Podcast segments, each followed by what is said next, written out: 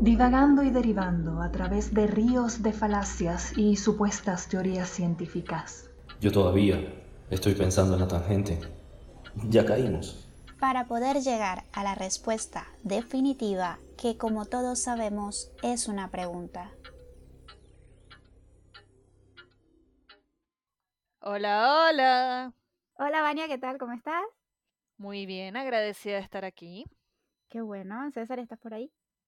Sí, sí, sí. Genial. Pues nada, saludar a todos nuestros escuchas que nos quieren y ponen sus oídos para nosotros una vez más. Bienvenidos a todos. Bienvenidos. Bueno, ¿de qué vamos a hablar hoy entonces, chicos míos? Creo que va a hablar de sincronicidad.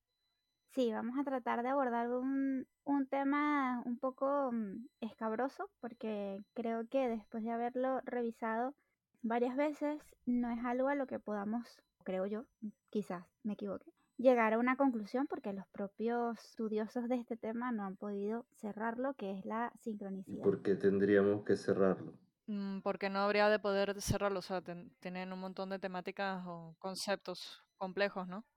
Nadie tiene que cerrar nada, simplemente era la idea de que es difícil llegar a una conclusión porque los propios estudiosos del tema no han llegado a ella. Ah, vale, vale, vale. Ah, ah, bueno, bueno, bueno. No, no, no estoy diciendo que haya que llegar a una conclusión. Sí, no, es que, es que son demasiados los conceptos, ¿no? No tanto conceptos de sincronicidad como tal, porque se parte desde la idea de Carl Jung, que bueno, es un conocido psiquiatra, psicólogo y ensayista suizo, que bueno, no- ha aportado muchísimo a lo que sería la psicología mm, de- del siglo XX, ¿vale? Pero aunque se parte de él, sí es cierto que hay diferentes estudios y luego hay consideraciones que se han hecho sobre este tema porque se aparta o se aleja de lo que sería eh, la idea científica de la comprobación de hechos, porque esto es algo que la verdad, aunque se hayan hecho algunos experimentos, no se ha podido comprobar y creo, como opinión personal, que no tenemos ahorita la manera de comprobarlo científicamente. Vamos a partir del concepto como tal, que es lo que dice Jung, que es la sincronicidad. En palabras de Jung dice, emplear el concepto general de sincronicidad en el sentido especial de una conciencia temporal de dos o más sucesos relacionados entre sí de una manera no causal, cuyo contenido significativo sea igual o similar. ¿Qué nos quiere decir Jung con esto? Bueno, que en principio hay unos sucesos que van a estar relacionados entre sí, no por la causa que los produce, sino por el significado de esos O sea, es sucesos. como un fenómeno psíquico, más o menos. Exacto. Jung aquí introduce un poco lo que es la idea de la psique, que en realidad para Jung la psique es el fundamento de todos sus estudios. Para entender un poquito cómo introduce eh, Jung la idea de psique, vamos a tratar de conceptualizarla un poco. El concepto general de lo que sería psique, que viene del griego, como el alma humana, ¿vale? Pero para Jung va a ser la totalidad de la estructura psicológica del ser humano, que incluye las funciones sensitivas, afectivas y mentales de un Hmm. individuo.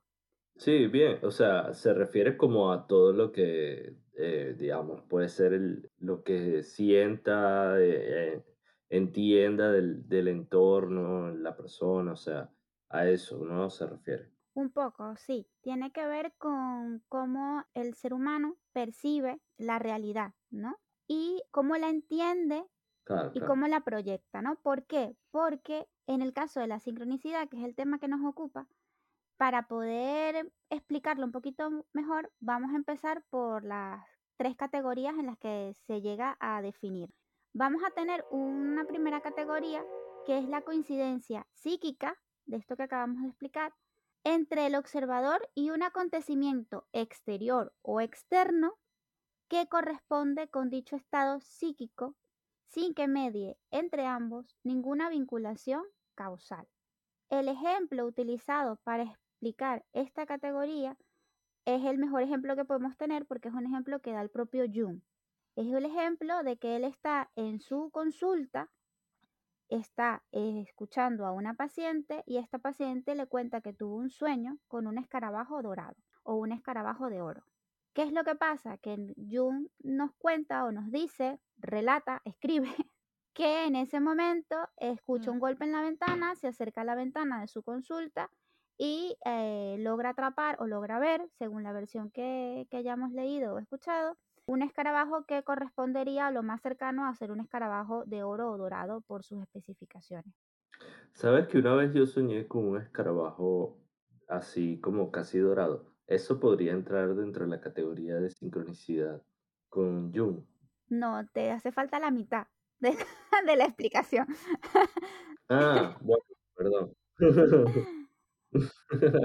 No, a ver, aquí lo que hay que tomar en cuenta es todo lo que él nos narra, ¿vale? Porque aquí identificamos la conciencia psíquica, que sería eh, la conciencia de la paciente, ¿no? Este sueño que ella tiene, que va a corresponder con un acontecimiento exterior, que es el hecho de que aparezca este escarabajo que no es el del sueño, sino el de la realidad. Menos que consideres el factor tiempo, que no sé cuántos años después es que sueñas con eso. Y vamos a tener un observador que va a poder darle significación a las dos cosas sin que haya ninguna otra causa que las provoque, sino el hecho del significado, es decir, de que ocurran en ese momento. Para esta categoría tiene que ver con el hecho de la simultaneidad del acontecimiento.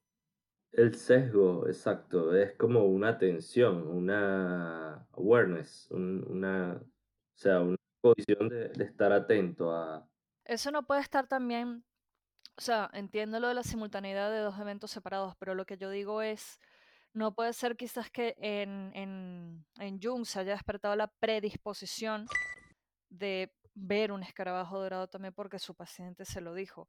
Por ejemplo, cuando te dicen el, el- el- típico de que si ves algún número mágico, entonces tú dices, veo el número mágico todo el tiempo por todas partes, o esta canción me persigue a todas partes porque voy, en la radio lo ponen, este, porque está siempre en mi cabeza, porque entro a una tienda y está sonando. O sea, es como que tu cerebro está mucho más atento a tu entorno y por lo tanto está más pendiente de ese tipo de, de- de situaciones, de alertas, por decirlo de algún modo. Bueno, a ver, aquí lo podemos ver desde dos puntos de vista. Uno, que traería de una vez un tema muy importante de ver de la mano de Jung, Ah, yo pensé que lo querías ver con nosotros, está bien. pues. que tiene que ver con un mundo conectado y de estar atento a lo que ese mundo nos quiere, nos quiere decir o nos quiere contar o qué señales nos manda ese mundo, ¿vale? Pero voy a aplazar eso un poco para remitirme al ejemplo de Jung. Sí, indiscutiblemente, él escucha el sueño y tiene en la mente esto que le está contando su paciente, ¿no? Re- resulta que es reciente. Ahora, el hecho de que él lo tenga en la mente no ocasiona o no es la causa de que un escarabajo golpee contra su ventana. Excelente. Eso me parece bien que se plantee porque él, digamos, él, él está como observador, pero él no es como protagonista, pues en ningún caso. O sea, él se va a convertir en protagonista en el momento en el que los dos hechos como que se sincronicen, ¿no? En, en lo que, en lo que sería la, el concepto de Jung, ¿no? Sí, en este caso es el que le va a dar significado, porque va a ser el observador que está viendo que puede unir estas dos situaciones. Ok, entonces el decir que se sincronicen es el que se signifiquen. A eso Sí, aquí es muy importante el significado para Jung, porque el significado es el que va a dar la constancia del hecho, ¿no? Porque yo puedo soñar con cualquier cosa el día de hoy, con elefantes rosas, y resulta que a lo mejor en África acaba de nacer un elefante rosa, pero si yo no me entero, no hay, o sabes, si yo no me entero o no se entera Vania, por ejemplo, porque yo le cuento y a la vez ella ve la noticia, no hay significado, porque son cosas que están ocurriendo que no podemos conectar. Pero en el momento que estas cosas se sincronizan, ya sea porque me entero yo o se entera un tercero o lo veo un observador, en este caso, en el ejemplo que es Jung, pues le da el significado. Son sucesos que ocurren sin una causa más allá del propio significado. Entiendo.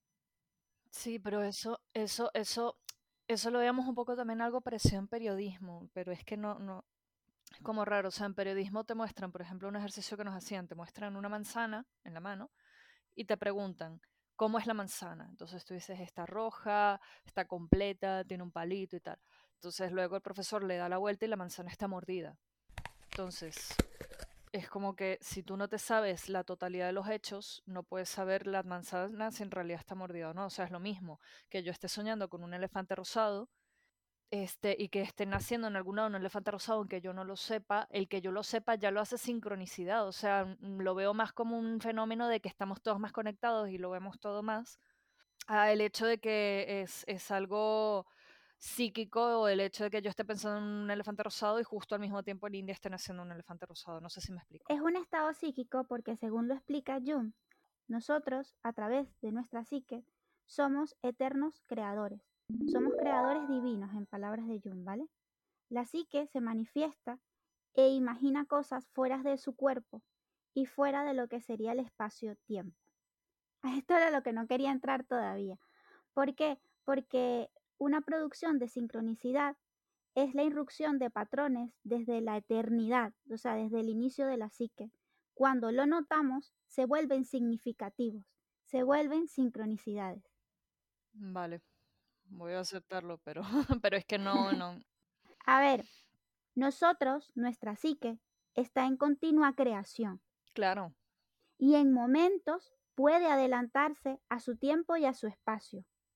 ¿Qué es lo que pasa? Que en el momento que se crean patrones y nosotros los notamos, es cuando se vuelven sincronicidades.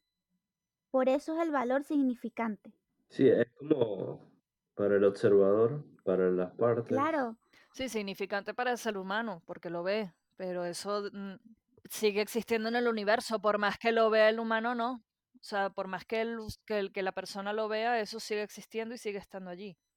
Exactamente, o sea, están ahí, sigue ahí. Si nosotros somos eternos creadores y seguimos creando realidades, y aquí podemos irnos hasta eh, los universos paralelos, este, se vuelven sincronicidades, que es el tema que estamos hablando, en el momento que los notamos. No es que dejen de existir o no existan. Si, si damos por hecho de que esto es así, existen, solamente que se vuelven sincronicidades cuando las notamos, cuando notamos esos patrones. Está bien, sí, es como, a ver, un poco se alinea al concepto, digamos, cuántico, que es que se define un determinado hecho cuando el observador, eh, digamos, lo significa, pues lo, lo determina. Exacto. O sea, es decir, puede haber varios estados y, y todos son reales, o sea, todos existen, a menos que el observador determine uno puntual. Entonces, ahí eh, me parece que está relacionado con, con ese concepto de, de, la teoría cuántica. Así que... Sí, la única diferencia es que esa teoría cuántica sí es verificable. Ahora, lo que es con Jung también puede ser verificable, pero yo lo veo un poco más Harry Potter que la de la cuántica. Claro, absolutamente. O sea, yo lo que siento es que, bueno, hay espacios en la definición que, o sea, que que están sujetos a cuestiones eh, que, no, que no dependen de, de, lo que realmente ocurra, ¿ok? Sino que, bueno, la, si la persona está en capacidad, de, siendo observador, de, de determinarlo, ¿no? De, de, darle un significado, ahí es que se van a convertir en sincronicidad. ¿Qué pasa si, el, o sea, si ocurren estos hechos eh, y, y, y entran dentro de la definición del, del concepto de sincronicidad, pero el observador no los vio. ¿Me explico? O sea, no, no, no pasan. Claro. Es que eso, eso es a lo que yo iba. La, y lo que dice Laura, o sea, sincronicidad en el momento en que el ser humano lo reconoce y ve que existe y dice esto existe y esto pasa. Pero eso es ya para el propio ser humano, pero ya para el universo siempre están sucediendo ese tipo de cosas. Que nosotros lo veamos o no. Claro, o sea, es como muy relativo, ¿no?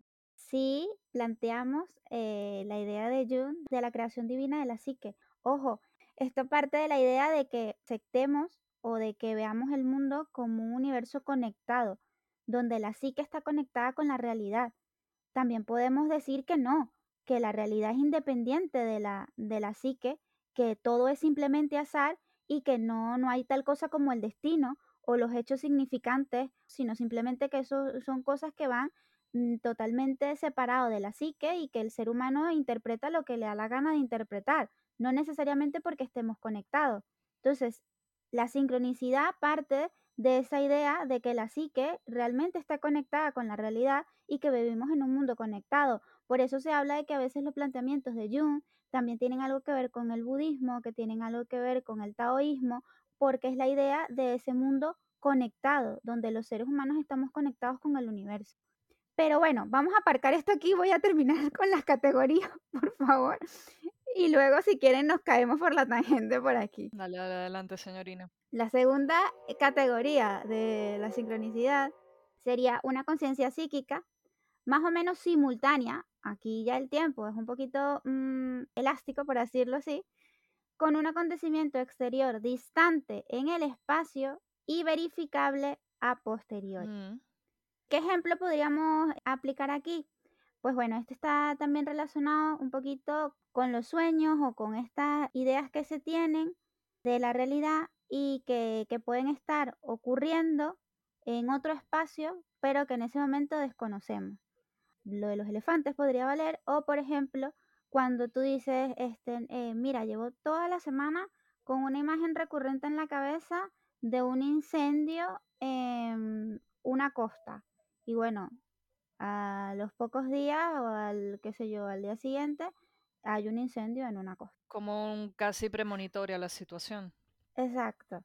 ¿Qué es lo que pasa aquí? Que bueno, que obviamente mi ejemplo no es el mejor porque ahorita hay un- muchos estudios avanzados de tiempo, con estudios del clima, con migraciones, etc., etc., que pueden influir en, en- en el ejemplo. Pero es algo más o menos así. O gente que, que, tiene estas ideas o estos sentimientos premonitorios y que luego terminan ocurriendo. Vuelvo otra vez, viene de la idea de que todos estamos conectados y que a veces nuestra psique puede adelantarse a lo que es el espacio-tiempo. Ojo, sé que aquí tiende a muchas interpretaciones de adivinos y gente que te quiere leer el futuro y bla, bla, bla. No estoy hablando de esto, no voy hacia ese punto. Voy simplemente a esas cosas cotidianas que tienen que ver con el día a día y que a veces decimos, oye, mira, qué casualidad. Pues a mí me gustaría que dijéramos, oye, mira, qué sincronicidad. Sería una frase nueva bastante interesante. Lo que pasa es que es eso, ya como bien dijiste, muchos autores y estudiosos de esto no lo logran identificar, imagínate nosotros los plebeyos. O sea, iba a entrar un debate con la gente en los bares de ¿qué? ¿Qué me estás diciendo? Esto no es sincronicidad, esto es un déjà vu o cosas de este estilo. Aguante los debates en los bares. Bueno, total, yo no, yo no quiero eh, convertir a nadie, simplemente es una propuesta. Convertir a nadie. No quieres convertir. Aquí se aplicaría lo del autor que yo digo 3.500 veces. Eh, para aclararle un poco a los que nos oyen, estamos hablando de dos autores. Uno que está en Japón, que escribe lo que sería la saga de Sword Art Online, y otro que está en Estados Unidos, que escribe el libro conocido como Ready Player One, que si al final ambas historias son bastante distintas, fueron escritas más o menos al mismo tiempo con la misma temática de seres humanos que se quedan atrapados en un mundo digital. Lo del autor lo estuve pensando un poco. No lo sé porque tiene que ver con una conciencia psíquica y tiene que ver con un hecho externo, ¿vale? Aquí estaríamos enfrentando un tema que, que me planteé pensando un poco en el ejemplo de una conciencia psíquica contra otra conciencia psíquica, porque es tener una misma idea de un mismo producto en un tiempo Geográficamente separados. exacto, en un- Porque el tiempo, digamos que es más o menos similar, ¿no? O sea, un par de años más, un par de años menos. Claro, entonces yo me debatí aquí con que, a ver, sí es cierto que un- tener una idea para un libro o escribir un libro como tal podría considerarse una- un estado psíquico.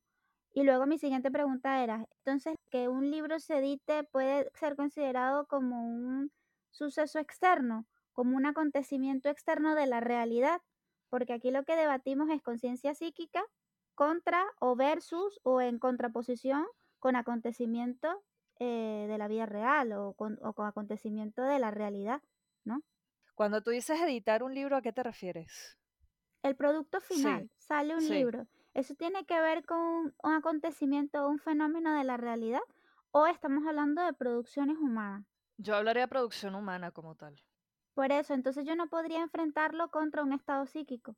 Dos personas pensando exactamente en la misma idea y, y y escribiendo la misma idea como tal. Claro, pero ¿dónde entraría ahí el, el acontecimiento de la realidad? El hecho de producirlo, el hecho de- del Sí. producto final. es un acontecimiento de la realidad o eso, por ejemplo, que alguien muera es un acontecimiento de la realidad. Es algo que no tiene que ver con un estado psíquico, sino con un acontecimiento, un hecho en sí mismo.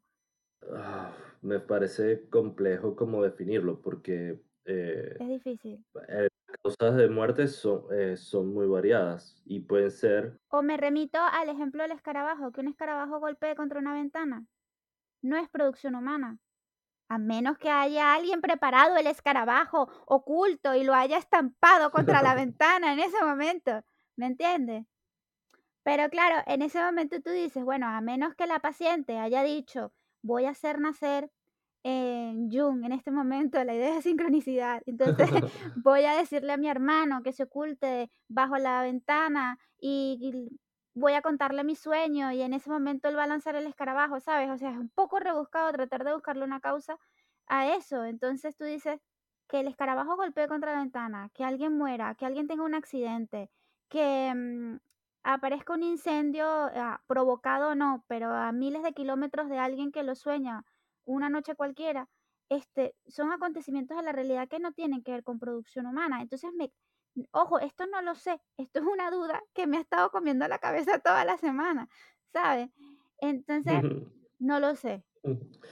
No, e- es que, es que es sensato, es sensato que la tengas primero porque es muy difícil ver hasta dónde se puede limitar algo por acción humana o que sea parte del entorno sin que eso signifique que antes, o sea, que provenga del entorno no haya sido por alguna de algún humano, alguna intervención de algún humano, ¿sí? Entonces ya ahí es como que estaría cayéndose el, digamos, uno de los, de los argumentos de, de cómo lo definir. Bueno, voy a con la última, ¿vale? la tercera categoría es la conciencia psíquica.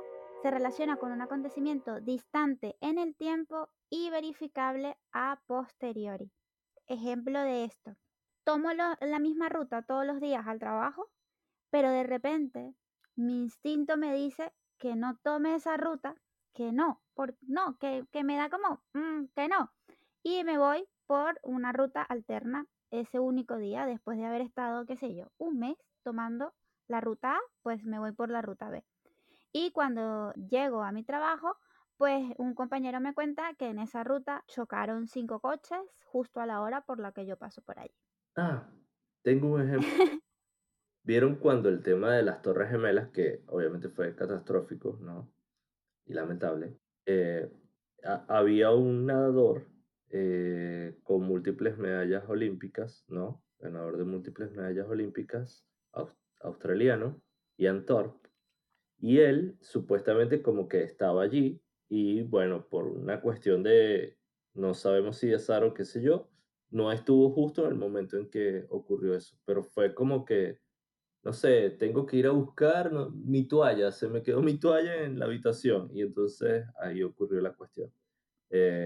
Algo así podría entrar dentro de esta categoría. Mm, yo creo que no. No, porque en el momento que tú lo narras, nos dices, ay, se me olvidó algo. Eso no es un estado psíquico, Eso sería casualidad. eso es una necesidad. Claro, eso es una, algo que te pasó, es una casualidad. Exacto.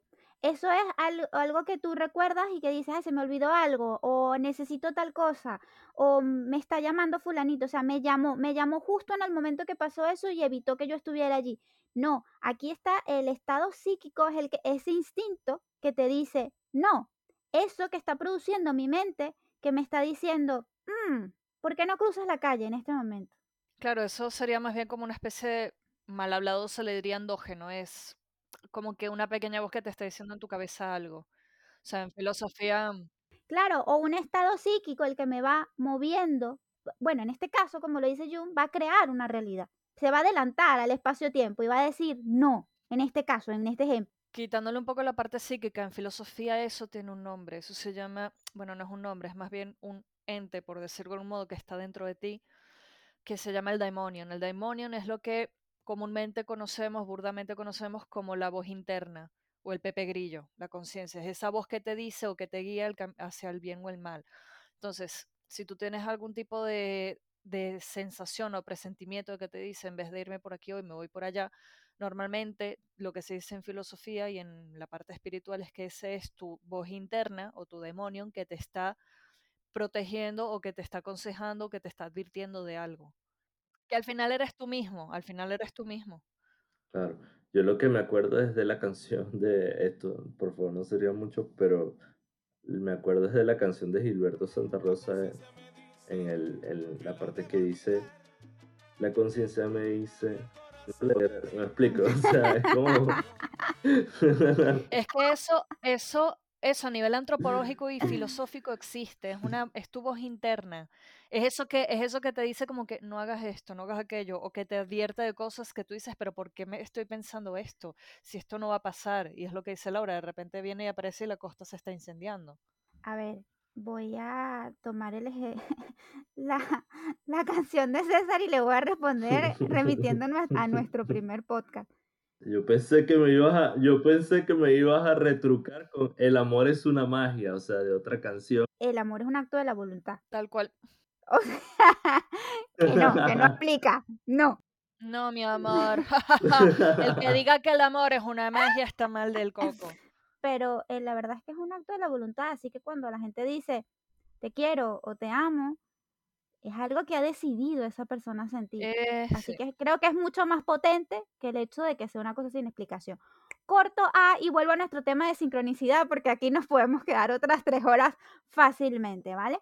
Bueno, investigando un poquito para tratar de, de buscarle una base científica a esta idea de la sincronicidad, pues César habló también de la física cuántica y aquí me voy a remitir a un queridísimo amigo un conocido íntimo mío que se llama Albert Einstein. Ajá, es súper íntimo, ¿no? Claro. Que comían galletas los domingos. Exactamente.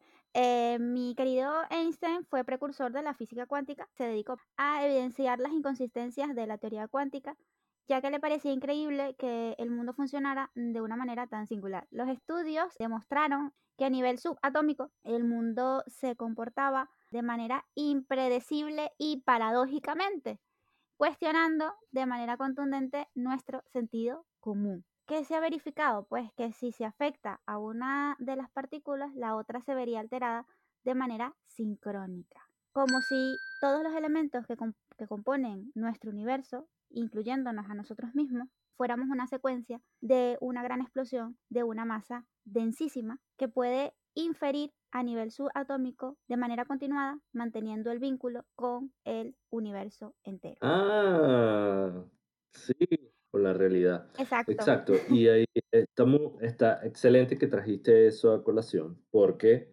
eh, algo que iba a mencionar justamente es que eh, Einstein como que en uno de sus experimentos y de sus postulados definió, me voy a ir a algo súper gigante que son las ondas gravitacionales. Definió que las ondas gravitacionales podrían trascender en el espacio-tiempo. ¿okay? Y bueno, eh, este postulado fue súper discutido y era muy difícil llevarse a cabo el experimento de ello. De hecho, podríamos hablar un episodio entero sobre, sobre algunas de esas, de esas cuestiones. Eh, pero lo referente a, sincronicidad es que, eh, bueno, tuvieron que pasar muchísimos años para poderse eh, dar eh, evidencias de esto. Entonces, eh, si algo como una onda gravitacional trasciende tiempo y espacio, ¿cómo nosotros podemos pretender, siendo parte de un determinado espacio y tiempo, no ser sincronizados o, o actuar de manera sincronizada con el resto de elementos que, están allí. Entonces, es muy probable que nosotros no tengamos una atención, un awareness, una conciencia de cómo son todas nuestras interacciones con el universo. O sea, sería absolutamente descabellado decir que no lo hacemos y que es imposible, ¿ok?